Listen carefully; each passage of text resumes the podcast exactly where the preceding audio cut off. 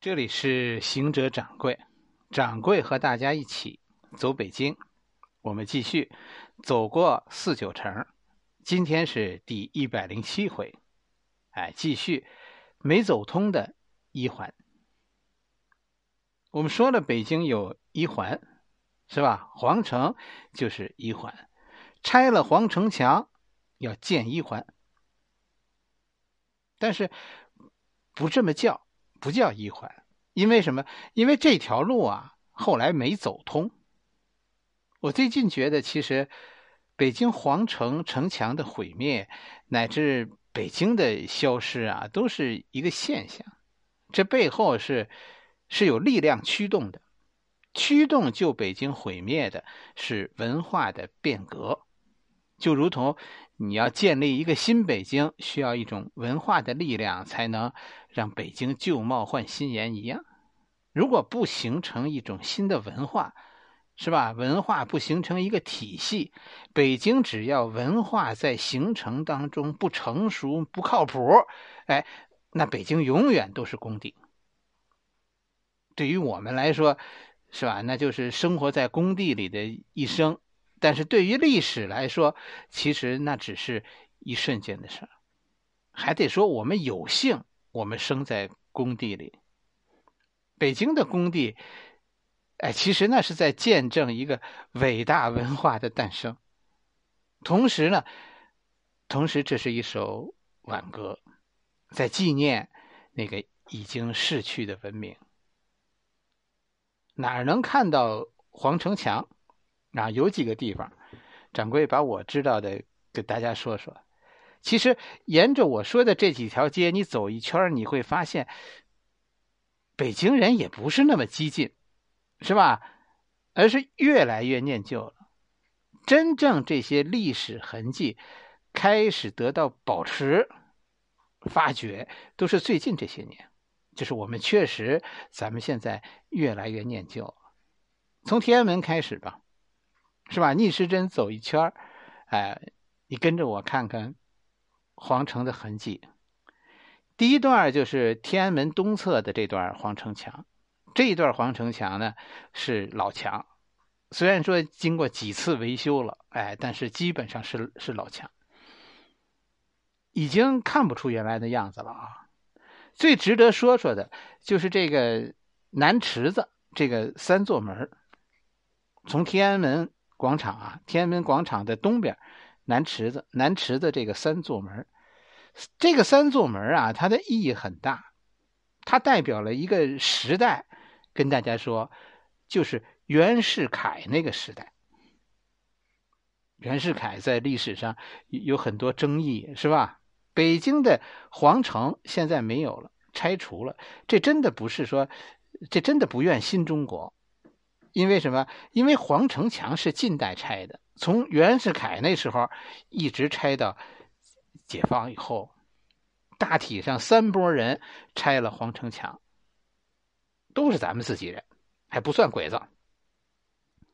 第一波人就是袁世凯，这是你看到的南池子，这是一九一二年修的，那年溥仪退位，中国进入了民国时代，是吧？北京开始了他的。现代化改造，我们现在看到的就是第一次拆除的痕迹，就是南池子这个三座门。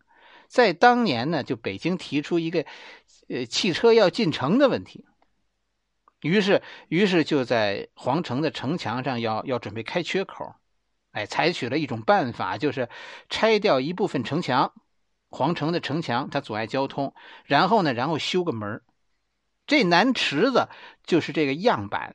以后就要照着这个样子改造这个北京的皇城的城墙，就是你看到南池子这个，我们叫三座门哎，就是中间一个大门走汽车，边上两个小门两个小门呢是靠右行，是吧？行人靠右行，然后这这是两边都是走人力车的。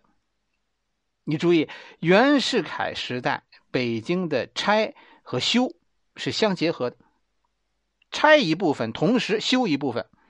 还没有大规模的拆呢，先把修的样板修出来了，就是这个这个三座门啊，这是准备以后就按照这个标准拆，哎，同时呢，同时就以这个为楷模修，就这么回事。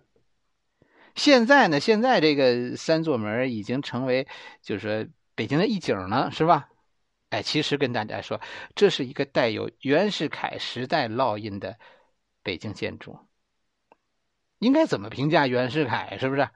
哎，你看看南池子这个三座门，那种修修补补，哎，一个过日子的样儿。袁世凯总体上来说，跟大家说是个保守的人，他跟后来那几位相比，可能袁世凯要谨慎的多。但是，至少对于北京来说，应该说这是对的。如果按照这个风格干下去，我觉得可能北京剩下的比现在多。这就是掌柜带大家看的皇城的南墙，是吧？天安门沿线，其实袁世凯在这一线的痕迹非常之多。转过长安街，啊，就是。城墙遗址就是南沟沿、南河沿和北河沿这条街呢，以前叫东皇城根儿哎，咱们说说这条大街。第二次拆除城墙，第一次是袁世凯时代，第二次拆除城墙就是段祺瑞时代。那一次拆除一个标准工程，就是形成了现在的南河沿和北河沿大街这条大街。这条大街，大家有机会去看看。特点是什么？特点就是当年这是一条与国际接轨的所谓国际化的道路。哎，就是林荫路，外加呢双向隔离，每边只走一个方向的车，中间是隔离带，两边都是树。哎，中间现在的中间是个公园，叫做东皇城遗址公园，是吧？哎，其实这是个非常有段祺瑞时代北京特彩色彩的一件事，特色的一件事，是吧？就是你看，我我们今天说的主题就是不同时期北京的拆与建。拆掉的是城墙，段祺瑞那个时代建起来的是公园，还有与世界顶级城市同步的街道。你看看当时人的设想，北京曾经被设想成什么样？按照南河沿、北河沿这个风格，如果完成四条路的施工，北京确实有一环。但是遗憾的是什么呢？遗憾的是当年就干了这一边环路，环路 怎么也得也得四条路，对不对？这才是一圈。现在只完成了一边，老段老段就下课回天津了。那个时候的中国呀，就改革就已经陷入了漩涡，是吧？人好像突然变得就特别激进，一股砸碎旧世界的那种冲动，让这个国家失去了控制。这条街上还有五四大街，也在这条街上，是吧？哎，有有北大红楼，也在这条街上。这条大街是民国故事大街，代表着一种一种民国的主基调。哎，就是我们的民国后来乱了，但是一开始你看我们的风格要要建成一个什么样的都市来着？有客观因素，当年修这条大街确实有客观因素，就是当时大量人口涌入北京，北京开始出现交通阻塞，这想着就是修个环路是吧？北京这不就就缓解中央吗？出现了，当时出现了很多问题。于是呢，迫切的希望就改善北京的交交通。城墙上当时一下子开了十多个缺口，就方便进城的。当时权贵们都都开始住在城城里了，是吧？就方便这些权贵们的汽车出入。然后，然后几乎就就就准备，当年就准备拆了全部城墙，然后做成环路。段祺瑞时期的时期的北京，他的改革就是干脆利索。甚至于就就表现出一种我们说对过去的仇恨，就五四运动那个劲头啊！住在北京的人不爱北京，那个时候我们自己恨自己，是吧？我们希望中国改变，一下子变成一个欧洲国家，所以对固有的文化批评多于保护。城墙这东西，那个时候认为最好拆了，是吧？应该拆了以后建成这样的大街。这初心是好的，但是结果很糟糕。北京的改革开始的很不错，你看看这条大街，当时规划的我们觉得非常之好，现在看都一点都不落后，是吧？但是最终最终他他为什么没有修成环路呢？是吧？哎，这因为拆着拆着，这就拆出第三波了，第三波拆墙的，这就是咱们说张作霖的时代。第三波拆的，张作霖时代的北京最大的变化，去看哪儿？你跟我走，你要去看的话，就看西皇城根大街，是吧？咱们讲了长安街，这是南皇城根南皇城，是吧？哎，南南河沿北河沿这是这是东皇城。咱们再看看西皇城，西现在叫西皇城根大街，有机会大家走走这西皇城根你找找。西皇城根上皇城的痕迹，你甭找了，是吧？我找过好好好几回了，一点都没有。哎，拆的那叫一个彻底，一条大墙凭空就消失，真的凭空就消失了。段祺瑞那个时代，你说拆了北京城墙，就这点砖啊，我告诉你，在城墙边上你都能找到。你不用去别的地儿，你就在城墙边上去找。你看看城墙边上那些学校，盖那些学校的砖都是城砖，就是拆了城墙以后盖了学校。有有机会大家去看看这个四中，是吧？看看四中的初中部，你找找那些城砖都在呢，那都是城墙上的。但是到了张作霖的时代，就就完全不同了。是吧？这这就是北京著名的那叫大明壕工程。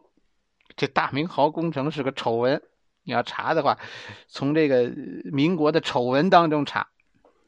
大明壕是什么呢？是西城一条河，西城区的一条河叫大明壕，就是我们现在的赵登禹路。哎，咱们以前说八道湾，八道湾原来是条河，是吧？就鲁迅他们家门口。当然，大明壕工程的时候，鲁迅那时候已经搬走了。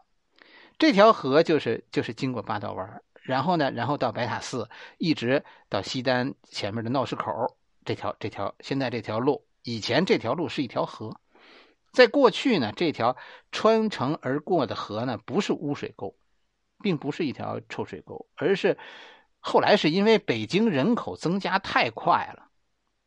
啊，而且当时呢，当时北京人的心气儿都都忙着搞议会呢，是吧？都都，北京人，北京当时的想法都是全国怎么怎么样，啊，谁也不关心民政，更不关心北京市政。结果这条河呢，就变成了一条臭水沟了。到张作霖那个时期，北京哎一团糟，各种东西都是有人用没人管。这大明豪当年啊，就就真的臭不可闻，全城可闻。啊，这这个臭起来，于是呢，就就提出一个计划，什么计划呢？就是当时西城墙、西皇城墙还在，就用西皇城墙的砖拆下来重修大明壕。你看当年提出的这个目标啊，都是都是挺好的。哎，北京口号是什么？当年喊出一个特别高大上的口号，当年的口号就是北京应该有一条塞纳河。就是按照这个标准修大明壕，拆西皇城啊，算是废物利用，然后把这个砖用来修，哎，拆西皇城这个砖用来修大明壕，把北京变成变成巴黎，大明壕变成塞纳河，这口号喊的山响。结果呢？结果是城墙拆了，但是这个河没修，啊，就这么惊悚。根本就没看见砖，这就引发了以后这个市民啊极大不满，就要求当时的北洋政府彻查，查查这些砖哪儿去了？查啥呀？砖哪儿去了？张作霖北京的住宅就是用城砖修的，你说查啥？这就查着查着查到张作霖自己头上来了，砖都用了。